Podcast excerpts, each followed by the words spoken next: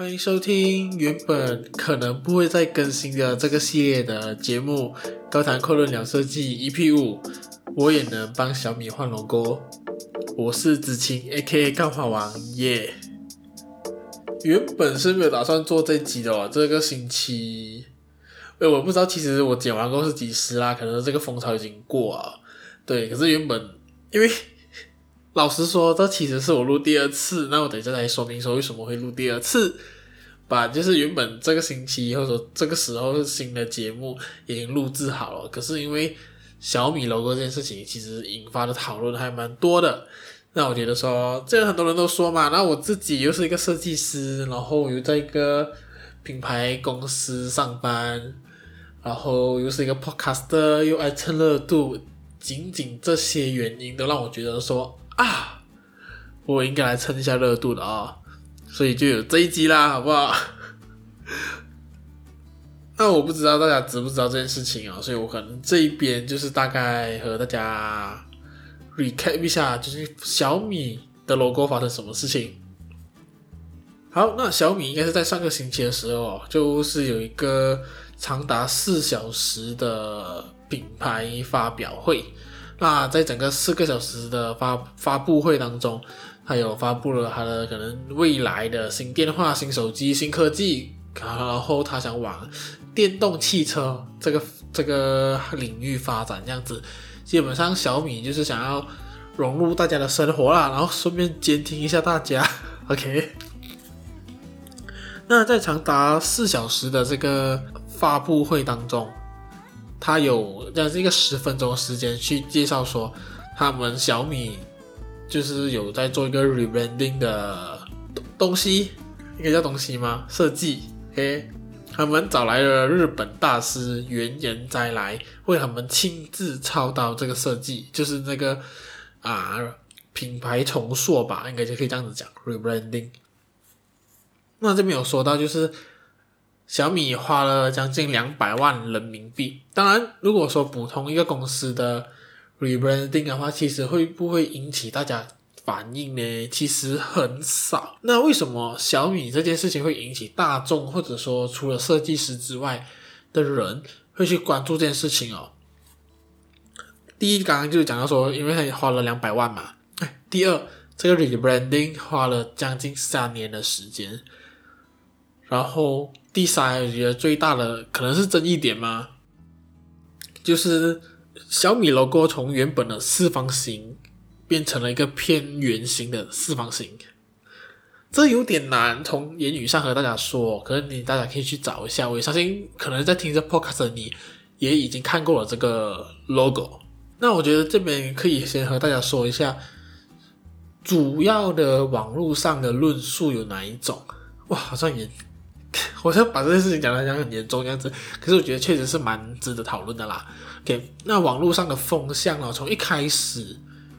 一开始其实我也没有很关注这件新闻哦。我老实讲，其实我对于原研哉是谁也不太有概念。我虽然我知道说，哎，好像是一个大师啦。对，那那时候的网络风向啊，其实基本上都内容都来自于那个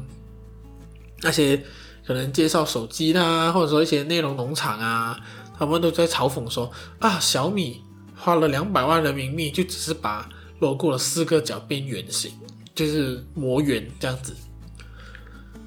那一开始的网络风向比较偏向于这一边，那当中其实除了除了普通人嘲讽之外，还有很多一些设计自称设计师的人也在嘲讽这件事情，就是说啊，这个东西有用 AI 做就好啦，就是把四方形拉成圆形嘛，我也会五分钟我就做好，根本不需要花两百万人民币。然后就有些人就会讲说，哎，艺术这种东西你识挑剔咩？其实我觉得听到这个蛮讽刺的哦，为什么？设计啊，艺术啊，会被人家子来讲啊。一开始网络的风向其实比较偏向于这一边，然后我也看到蛮多大众啊，都是这样子去嘲讽，或者说，哎，这样容易哇，这样子就花了两百万这样子。那渐渐的到了近期吧，就是那个东西一直在讨论的时候，其实也出现了另外一种声音，就是设计师会出来站出来说维护说，为什么这个东西值两百万？当然。是不是真的值两百万这件事情，我觉得也可以有讨论的空间。把它有设计师就会出站出来说，品牌设计其实没有大家想的那么容易，它不只是画 logo 换 logo 那么简单而已。那我觉得等一下我也会和大家分享一下自己的一些小看法。对，那其实一开始我真的对一件事情完全没有想法，也没有什么。觉得哎呀，就是普通换 logo 吧，换换 rebranding 吧，为什么要这样大讨论这样子？只要说我发现就是风向越多，然后他讲舆论越越多的时候，觉得好像值得去研究一下。为了做这一集，我去看了他介绍，或者说他去讲解这个 logo 的的影片。对，我这边和大家稍微讲解一下啦。但是因为他这个，我觉得大家在有一个盲点，我觉得这边和大家先讲一下，就是。因为其实他整个发布会重点并不在于他的 rebranding，rebranding 其实只是他的其中一小 part。他将近四十个小时嘛，十分钟才去讲这件事情，然后所以他整个东西比较 focus on 它的 logo 啦。那所以所以，然后如果你又从那种内容农场上面只看到两张 logo 对比图的话，就去评论它的话，我觉得蛮不公平的。嗯，所以是这样子。所以为了做这节目，我去寻找了一下谁是原研。哉，对，因为讲真，我其实我也不太熟悉，我看过这名字啦，然后我发现说，他之前最出名的话就是担任过无印良品，就是 MUJI 的艺术总监，嗯，就是指艺术指导工作啦。当然，他也有别的很多职位，就是什么平面设计师副会长啊，呃，什么大学教授啊，设计师委员会理事长啊这种东西。所以我相信他在日本的地位其实蛮强大，或者说在整个圈子。平面设计圈影响力都蛮大的。简单了解了一下原研哉，那我可以想和大家讲一下说，在那十分钟的影片，它究竟讲了什么东西。我这边稍微转述啦，OK，你可以就是不接受，或者说可以有更多讨论空间，这些都是可以去了解的。OK，那。在那之前，可能大家要先了解一下，说小米这个品牌哦，其实它一直有被人家讲，它就是一个抄袭大牌，而且它很喜欢抄别人的东西，跟抄 Apple 啊，听说也抄过 MUJI 啊，总总之它的东西很多时候都会是抄别的科技业、科技厂商、手机厂商的东西，所以我也不知道原因在是不是因为想通过这个东西让小米有不同的方向吗？或者说不同的给人家带来一种新的。感受和观感，所以圆圆仔他在这一次的品牌定义上，他想用这个单字 alive，a l i v e，alive，去帮小米做一个品牌的重新定义。对，那他这边有讲到说，他比他觉得比起外在形状上的改变哦，他现在做的改变比较像是品牌内在的性质。他希望小米能够成为一个有生命感设计的品牌，然后在环境间不断的运动，始终保持一种平衡状况和个性，也就是生命本身的样子。这一段老实讲，其实听起来还蛮玄学。那究竟拜不拜，喜不喜欢这套东西？我觉得大家都有各种想法。OK，那我就去讲啦啊，我最后才讲我的感受这样子。他以一个科数学公式。以这公各个公式很难啊，什么 x n 加 y n 等于一来验证说，将 n 代入各种号数字，也就得到许多相近的方形，就选择 n 等于三的形状。对，这个有点像是 m，你要做一个 m x 这样子，然后他通过这个数学公式去去算这个角啊，这个四方形这样子，然后啊在呃那个 logo 米 mi 这个字也是做一个细节的变化。对，然后还有就是它的小米，就是那英文名字也是有重新去设计，让它更符合新的 logo。那这些其实在影片上也是看得到，我觉得其实好像看影片真的会比较容易看得到他讲的改变啊。OK，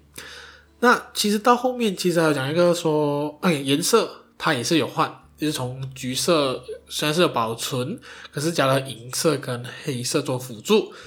然后让它整个品牌计划更完整。确实哦，其实我会发现说，很多时候有些呃科技业嘛，或者说一些大品牌，其实一开始他们在经营的时候，并没有想要做 branding 这部分的话，很多时候他们会忽略到很多细节，所以很多时候 rebranding 反而是补足了一些一开始 branding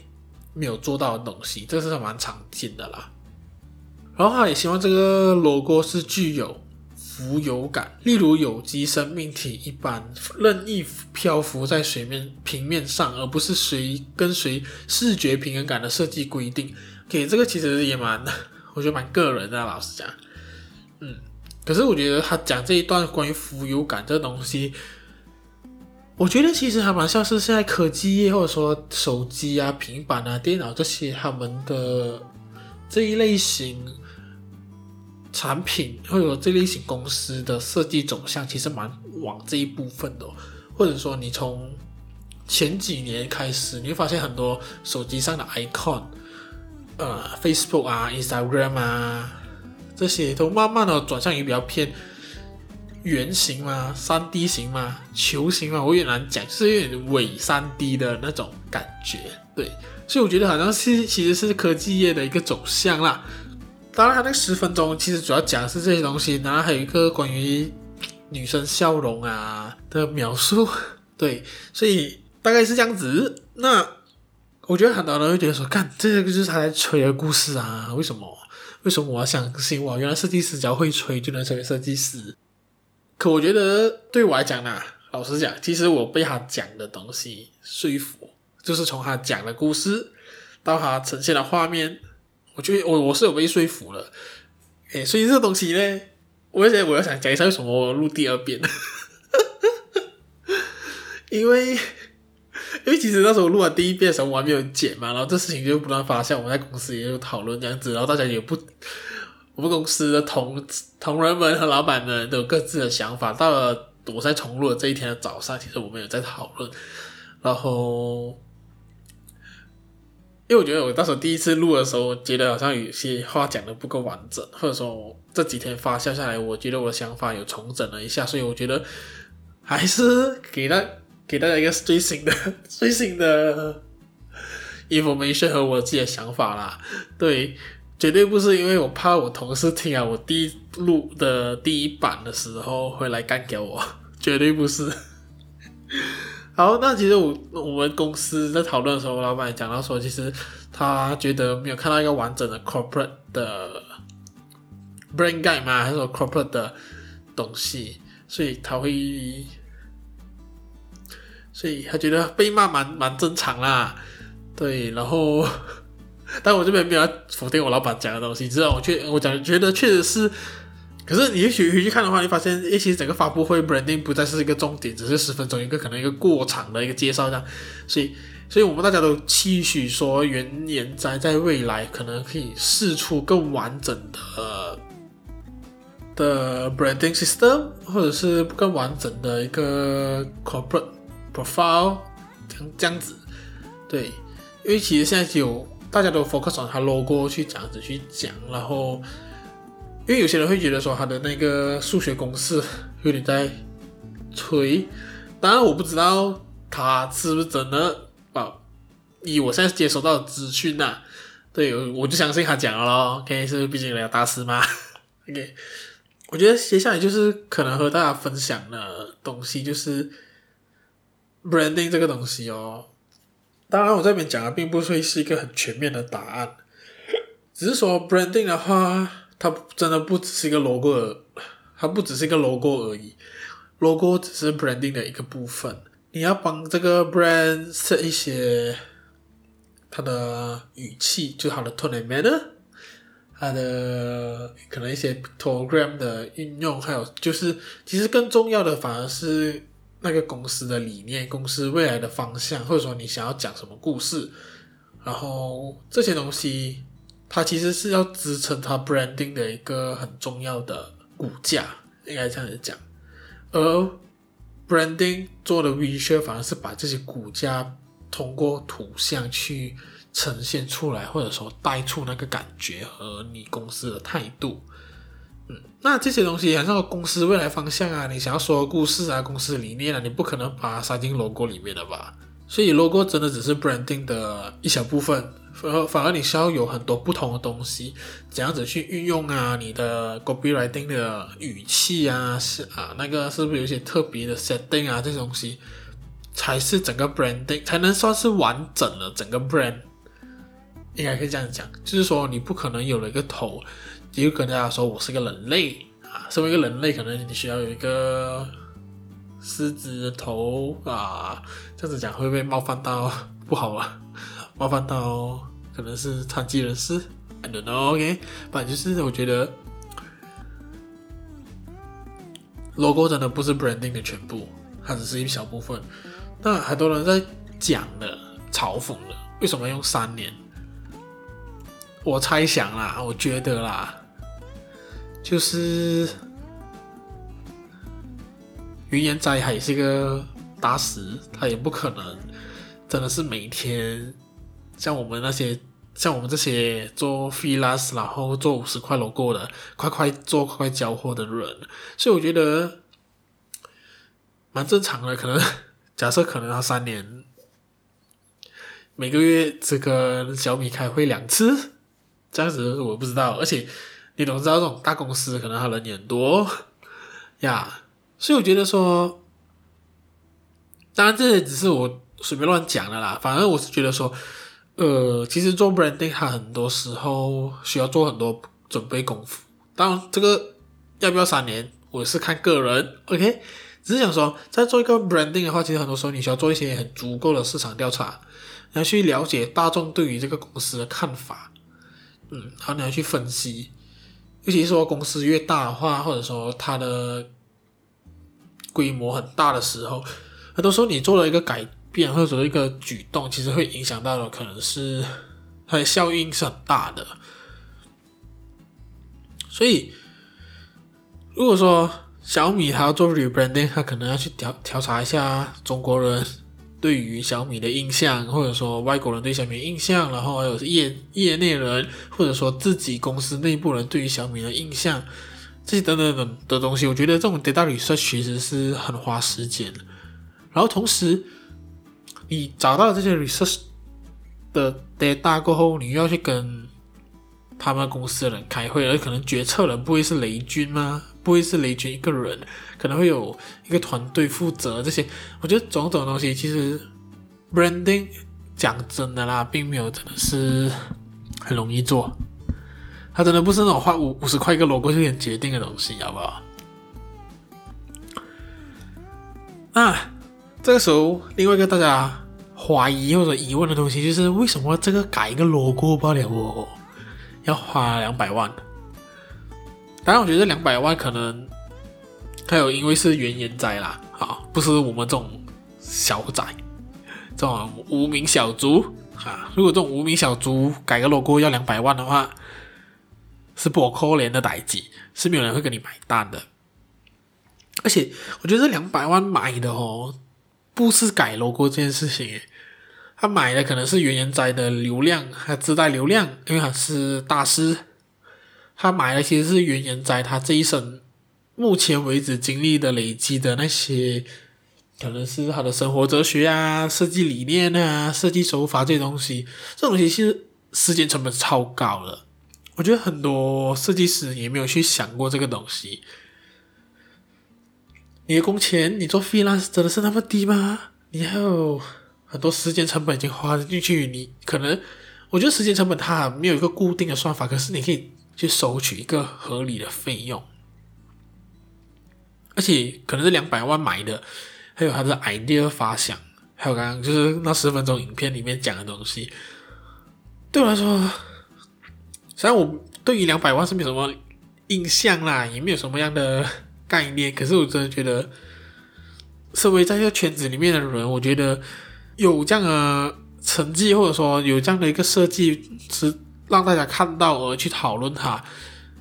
比好过大家在做设计的时候，大家看都不看而也不去讨论它来来的好啦。最后啊，我觉得想要聊一下我的想法，可是我想法好像也塞在里面，刚刚其实讲了一点。所以我觉得，但如果只从 logo 上面看呢、啊，就是没有管它的各种方向啊，也就是把那两个 logo 摆出来看的话，我觉得说新的 logo 看更符合现代感，或者说是现在科技业的趋势，就好像很多品牌老品牌，他们都因为现代要求、现代的习惯，慢慢把从 serif font 改成 non serif font。确实，品牌重塑这件事情，我觉得。以原研哉他在 video 上面讲的那些内容啦，我觉得确实可能在未来的十年，小米的布局会是往这个方向去走。可能，因为我没有看到更多。你会发现，其实小米它已经除了注重电话之外，它也出了什么？呃，电视机、吹风筒好像也是有，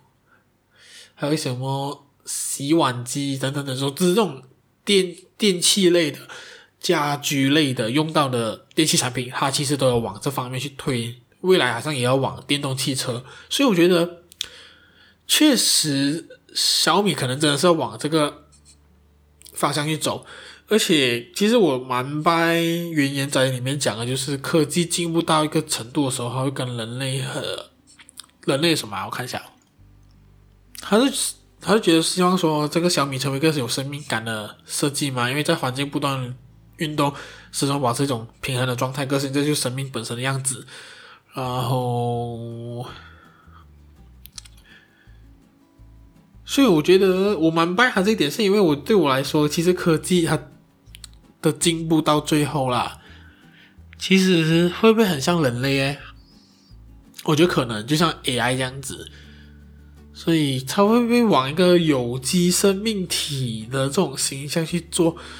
形象去发生的话，有在这个未来我，我觉得可能会有，所以我对我来讲说，它有补足了一些我对于科技或者说 AI 或者说智能这种东西的一些想象，有符合到我，所以对我来讲，哎，我其实有拍的拜到这个故事啦。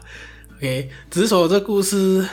会不会只是个吹的呢？我不知道。OK，那整体事件的话，我觉得讨论的东西还有很多啦。其实我我不知道我们公司还会不会去讨论。OK，所以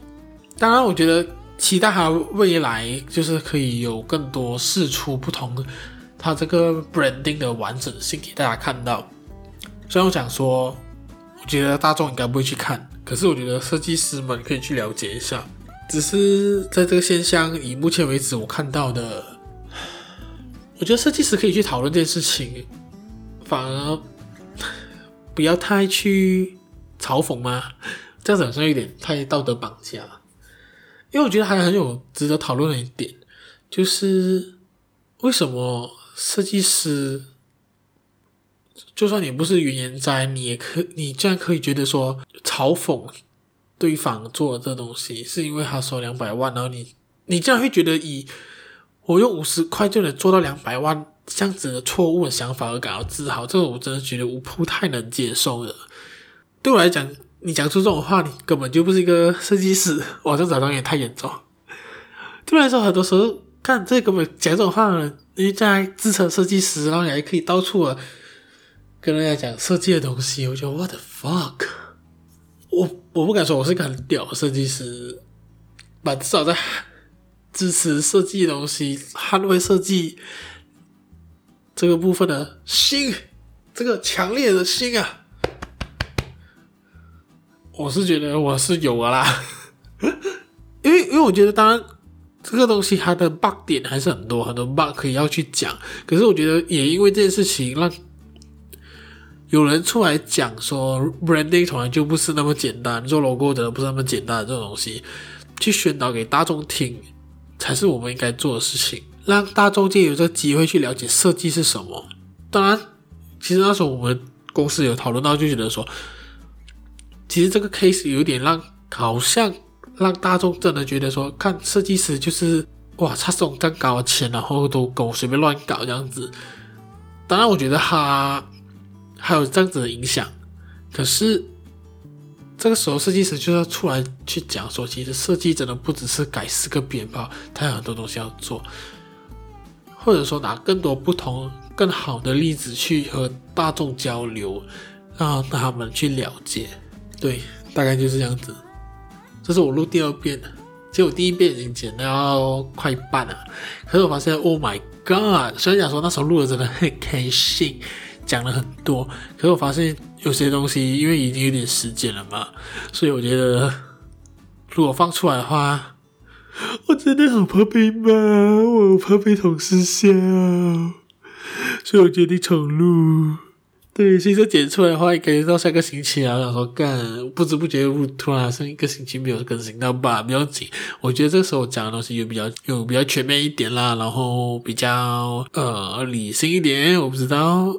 对，因为其实看回我原本的稿的话，发现哇靠，有些情情绪性发言都有。